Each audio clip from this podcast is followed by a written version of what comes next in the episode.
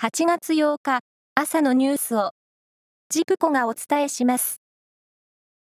原水爆禁止世界大会長崎大会が昨日長崎市で始まり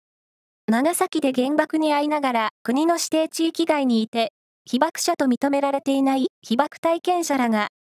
国に対し政治的な解決を図るよう訴えました。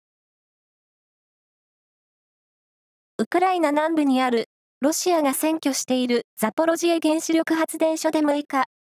使用済み核燃料の貯蔵施設近くにロケット弾が着弾しました。ウクライナ側は、ロシアによる攻撃だとし、ロシアの関係者は、攻撃は、ウクライナ軍が行ったものだと主張しています。自民党総裁の岸田総理大臣は、あさって行う内閣改造と党役員人事をめぐり、林外務大臣を留任させる方向で調整に入りました。なお、党4役のうち、福田達夫総務会長と高市早苗政調会長は、現時点で交代が有力視されています。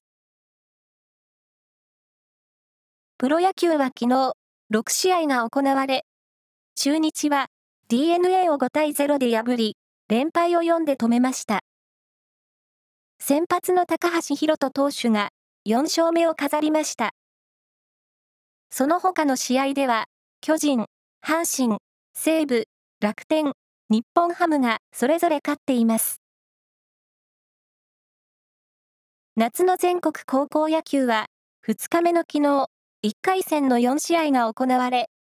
青森の八戸学院高生と愛知の愛工大名電、山形の鶴岡東と滋賀の近江が勝って2回戦に進みました。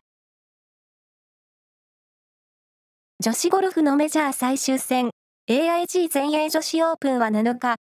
イギリス北部ガレーンのミュアフィールドリンクスで最終ラウンドが行われ、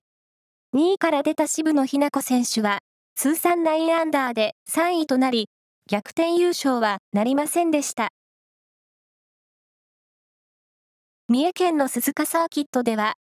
8対、鈴鹿8時間耐久ロードレース第43回大会が行われ、4日間で延べ4万4000人が来場しました。